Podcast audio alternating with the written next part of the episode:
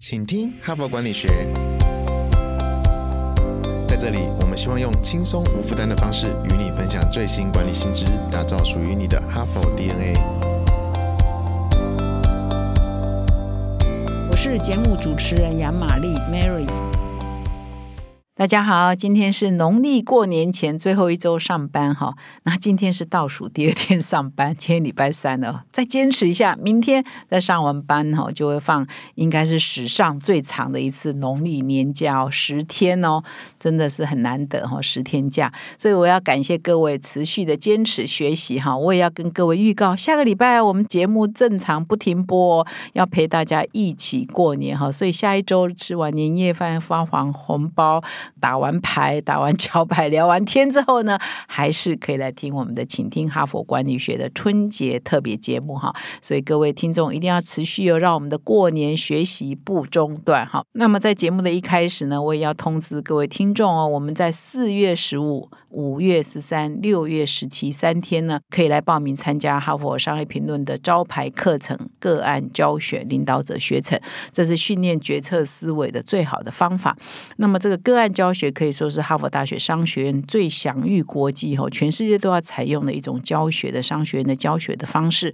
那哈佛的 MBA 呢，硕士呢，必须毕业前要读五百个个案哦。那他们的校友都公认哈，这个案教学是对他们帮助最大，一生受用。无穷的一种学习方式哈，所以邀请各位听众呢，除了在线上听 Mary 跟各位分享我们的内容之外呢，有机会呢，请你来参加我们这个课程。那么我本人呢，每次上课我也都是乖乖在下面呢跟大家一起讨论、一起思考的哈。对我而言也是一个非常棒的训练，可以跟各位一起学习，更是很好的体验哈。所以邀请各位到说明栏点击我们的报名链接来参加我们的课程。那同时呢，我也要继续的邀请听众哦，要留言。给我们哦，那么今年呢，我们增加的一些内容，就是说希望呢，可以跟我们的听众呢多一些互动，让我们了解你听了我们节目以后有什么心得、什么感想。你可以到 Apple Podcast 留言板，也可以到我们的说明栏点击我们的留言的连接呢，你留一段音档给我们是最好的哈，因为我们会在节目中呢啊选择来播出哈，让各位听众呢都可以听到我们部分听众的留言。那么今天呢，我们在节目结束的时候会再播放一个。听众呢叫张佑仁哈，他在啊自我介绍里头写到说他是我们繁体中文版创刊第一本哈，他就特别呢去收集这一本哈留存哈，所以非常感谢你对我们的支持哈。那到目前为止呢，我们的留言就是女性居多，所以我们的男性要加油，男性请你也啊留一段音给我们哈。我们到目前为止收集到的都是女性居多哈，所以今天我们这播放的也是一个女性的留言哈，所以呢也希望我们的男性朋友，你听完了喜欢的，也给我们一些回馈哈，留一些资料给我们，让我们也可以在节目中做分享。那么接下来呢，我开始进入本周的主题哈。前两天你有听就知道，我们这一周呢，因为有红包啊，大家都可能在想要发红包给谁啊？公司也给你你的年终奖金，你可能也有红包入袋啊。所以呢，可能呢多出来一些闲钱呢，我想说今年是不是要做一些投资理财哈？所以我们今天呢这一周呢就谈跟钱有关的事哈，就现代人都应该具备的一些财务的科普知识哈，一定要看得懂的几大财务报表是什么。以及财务报表没有教你的是什么哈？所以这是这一周的主题哈。那我前两天呢有一点唠叨，今天也稍微唠叨一下哈，就这样讲短一点，就是说很多人呢都会觉得《哈佛商业评论》的内容非常高大上，所以听的人不多哈，读的人也不多哈。事实上，如果是这样，可能是停留在以前对《哈佛商业评论》的印象哈。尤其是我们开了这个 Podcast 之后，到现在一年半，我们的听众数呢是一直在提升的哈。所以我们现在每个月呢平均有八十万人次。的收听哈，所以不要再说我们高大上的，我们也是很亲近的，可以很亲民的哈。所以各位听众，如果你听了以后对你有实质的帮助哈，所以你要留言给我们，告诉我们说，哎，这个我们的课程啊，事实上是很容易接受的哈。我们的内容呢是很对你来讲是很实用的，不是什么高大上，看起来只是供遥望哈，那不可亲近、不可接近哈，绝对是一个成见了哈。第二是说，对我们另外一个偏见就是啊，你们都谈企业决策啊，企业领导很好很好，但是是老板才要看，我跟我没有什么关系哦。那这也是一种误解。其实我们有很多哦小资主可以看的，比如你职涯规划怎么做啊？我们甚至还有一个专区是新手专区哦，你是新手上班族必懂的一些管理知识有哪些啊？哈，或者是说你怎么做 EQ 啊，情绪管理啊，压力管理啊，家庭跟这个工作如何平衡的管理啊？你怎么身心灵的管理？这些文章也都有。那我今天要谈的是跟理财相关的，跟财务相关这种文章，我们还甚至出了一本书，就是跟着哈佛锻炼财务基本功。我们也出过这样的书啊，所以我们真的是内容哈，因为二零二二年我们才刚庆祝创刊一百周年，内容是非常丰富、非常多元的，所以不要也定调，我们就是老板才要看的，因为我们只谈企业的经营决策管理，不是的，那个当然是我们的核心呢，核心之一。但是我们整个哈佛内容不是只有那个，还有非常多元的其他的素材，也是现代人哦非常呃需要知道的一些。不管是生活的啦、职场的啦、经营管理的、家庭呢平衡的、身心灵协调，这种文章也相当的多了哈。所以不好意思哦，这个礼拜在进入主题前都先唠叨一下哈，希望你们不介意。好，那我今天呢进入第三集谈你一定要懂的一些财务报表的知识哈。那么连续两天呢，我都分享了一篇文章，是由约翰凯斯所写的哈，就财务报表没告诉你的事哈。我第一天告诉你，你一定要懂三大报表哈，资产负债表。现金流量表以及损益表，有些损益表是现代的，比如中高阶主管每个月呢，你们都应该要做一个损益表，才知道你经营的状况嘛。但是呢，我们看这些报表呢，也要心中存疑，然后说这个报表有告诉我们很多事，但是有很多呢是报表无法告诉我们的事哈。那么第一种是说，它有可能因为做了一些科目的改变，或者是计算方式的改变呢，就财务就美化了，但事实上它的营运的体质并没有美化，那有可能。呢，哎，这个负责人有点坏哈，他存心要诈欺。你看报表是很漂亮，但事实上他是个，比如说有地雷的。我昨天讲的一个案例是说，哎，有一家公司他列他在美国银行有五十亿的账户哈，但事实上那是不存在的哈，那是诈骗哈，所以后来这个公司就倒闭了哈。所以有时候我们看财报很漂亮啊，但是很多财报可能是它有猫腻啊，有蓄意诈欺，或者是财报的做账方式一改变，哎，感觉是很漂亮，那事实上是你看不出来的。问题啊，好，那么今天我要谈的是说财报之外呢，我们呢除了看一家公司的表现，我们要投资前，我们当股东，我们除了看财报之外，也要关心其他的构面哈，才能够让我们更了解一家公司的经营。换句话说，了解财报很重要，但是不是只有财报，以及财报可能会有欺骗的问题，大家都要很小心。那么我今天进入这一周的第三天，我要谈的是说财报以外的一些企业经营管理的问题，也是我们在做投资前。或者是我们在当股东前呢，必须要停看听的哈。那么有哪些重点是要我们要超越财务数字呢？有哪些构面呢？第一个构面是说，诶，公司的非财务状况。并没有办法透过财务报表来呈现，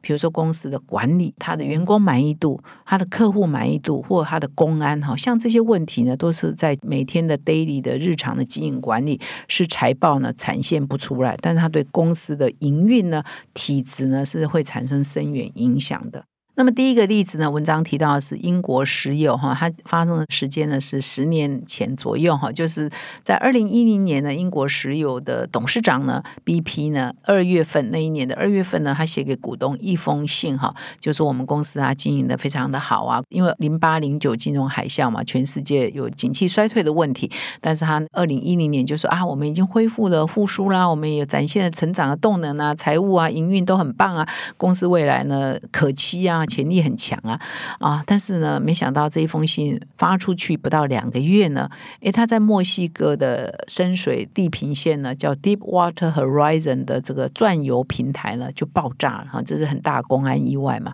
漏油，然后产生了外海的漏油事件啊，十一个人死亡哈。因为这件事情很多年后结算呢，英国石油的亏损就是它造成的损失代价呢，就是四百亿美元，好，非常的高哈。那么如果说我们光看财报，我们说尽信书不如无书嘛，哈，所以光看二零一零年二月呃董事长给我们的分享那一封信，以及呃前一个年度的财报，你一定会觉得 BP 值得投资，很好的公司嘛，哈。但是事实上呢，你看不到的是它的营运管理早就出问题了，在啊墨西哥这个二零一零年的四月发生了这个事情之前呢，事实上呢，BP 呢已经有很多的警讯发生了，是发生在它的公安哈。二零零五年呢，他们在德州的炼油厂就发生过爆炸哈，十五个人死亡，一百八十个人受伤。那么那一年呢，同样一年呢，他们在墨西哥的另外一个钻油平台呢，也是发生了公安哈，因为呢工人的这个施工呢，因为急着要完工呢，所以就活塞呢装置错误哈，也是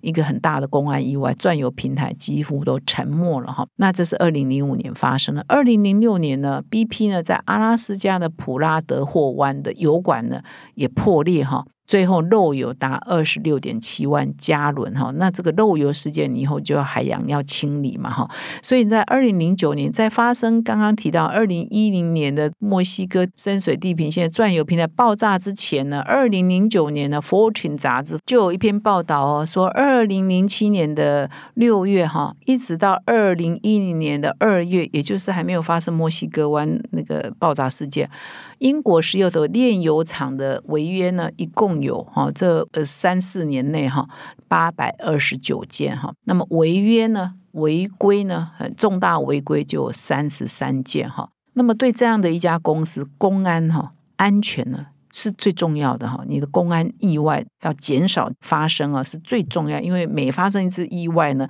它的损失就是非常的惨重，因为非死即伤嘛哈，就是人员死亡率是很高的，而且你的设备呢阵亡率是很高的，而设备呢是非常重资产的哈，所以对你的体质呢就产生很大的影响哈。但是呢，你看这家公司，你光看财报，诶，是一时的哈不错啊，可是它公安意外已经是连环爆了，所以我们在啊，这是财报没有办法告诉你的。事，所以我们如果说，哎，想要去投资这么一家公司的话，我们呢在做决策前，除了看财报。可能还要看他其他的呃财报以外的经营管理的问题是不是啊有很严重的缺失哈？那这个也是财报没有办法告诉我们，而我们所有的投资者哈，甚至你是在里面服务的，甚至你要去找工作的哈，都要注意到是不是有一些财报没告诉我们的重要讯息，是我们要从外部的，比如说一般的报道啊，从其他的管道啊，获得一些公司其他构面的资讯啊，对于我们做判断是有帮助的哈。那么第二个财务报表没有办法告诉我们的事情呢，是外部的一些意见，比如说。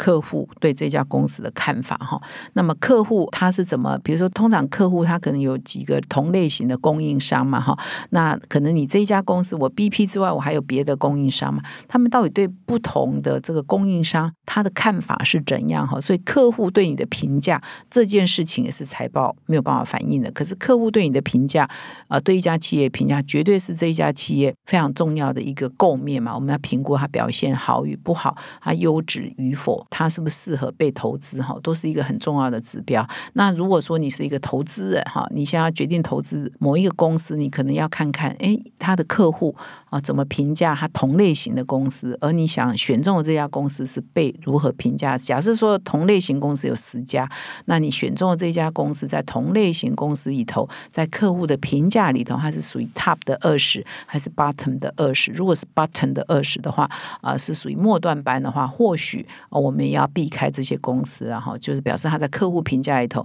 哎，你是比较倒数的嘛，所以是不鼓励的哈。那么第三个财务报表没有办法告诉我们的是，这个很重要，要就是整个大环境的变迁，竞争对手是不是有在崛起哈？比如说我们看中的，假设说我们时光倒数二零零七年，这个 Apple 还没有出现这个 iPhone 之前哈，哎，我们可能要去投资 Nokia，觉得那个时候还是最好的公司。可是呢，竞争的大环境。在改变了，新的科技已经出来了，新的商业模式也要出来了，所以我们作为一个股东，做一个投资人，也要注意这些外在的资讯呢。啊，所以很多这个新的竞争对手的动向，或者是新的科技发展的动向，也都是财务报表某一家公司的财务报表所无法告诉我们的事哈。所以这边举了好多例子啊，第一说，哎，七零八零年代美国那时候本土的汽车，GM 啦、福特啦、克莱斯勒啊，啊，就是本土汽车厂。打来打去，那时候就忽略了哈，有有一家公司来势汹汹，这家公司很低成本，这家公司很高品质，然后它就要进入美国市场。这个公司是什么？就来自日本的丰田啊、日产啊、宏达，哇，他们的车子又便宜，品质又高哈，又又省油啊，所以一下子呢就把美国汽车厂打得落花流水嘛。哎，我们看 G N 财报还很好啊，可是已经外部呢已经强敌要入境了哈，都还忽略了哈。比如说，还要举呃，Nokia，Nokia 原来就是在二 G 手机的时代还可以嘛，跟进入网络时代、行动通讯的时代，它就错过下一波的主流嘛哈。所以你光看，可能在 iPhone 手机还没出来之前，你光看 Nokia 的财报是不错的，可是它已经忽略了大环境的变迁哈，所以。现在也不知道 Nokia 手机还在哪里哈，所以呢，就是说财务报表呢会告诉我们一些企业的体质跟竞争环境，可是还有很多是要超越财务报表的哈，内部的管理啊，就是刚刚讲 BP 的例子，它内部的管理是出问题的，内部管理可能还包括行政啊，包括呃员工啊哈，员工满意度啊，这些都是我们要注意的，外部的大环境的变化，客户对它的满意度。还有新的竞争对手出现吗？还有新的科技出现吗？这些我会影响到我们现在所关注的这家公司未来成长的潜力跟它的命脉哈。所以这些都是财务报表没有办法告诉我们的事。所以我们在重视财务报表的同时呢，也要关心这些外在的因素哈，才可以协助我们做一家公司比较完美的哈、比较健全的、比较智慧的评估哈。那么以上呢是今天的分享。那么今天的节目最后呢，我也要再一次。祝各位新年快乐！同时，今天要分享的是一位听众给我们的留言。这位听众在我们《哈佛商业评论》繁体中文版创刊的时候，特别去买了第一本来收藏哈。他是张佑仁哈。我们现在来听他的留言。嗨，大家好，我是张佑仁，新年快乐！哈佛商业评论从纸本创刊号开始，就是我每月必看的刊物。去年有机会知道，请听哈佛管理学 Podcast 节目，对我吸收管理知识更是增添了效率。其中我尤其喜欢每周五的人物访谈，每每从访谈的内容与来宾的分享，可以有一些新的看见和不同的收获。今年十二月十六号。玛丽主编访谈 IC 的节目，听 IC 从大时代的背景开始分析，讲到自身的经历与对现况的一些观察分享。我觉得对最近呃状况有些动荡的我，更是非常的有启发。透过 IC 的分享，我重新开始用更大的角度去思考自己的现况、遭遇、筹码，还有未来可以怎么样规划，有非常多的收获。谢谢 IC，也谢谢玛丽主编。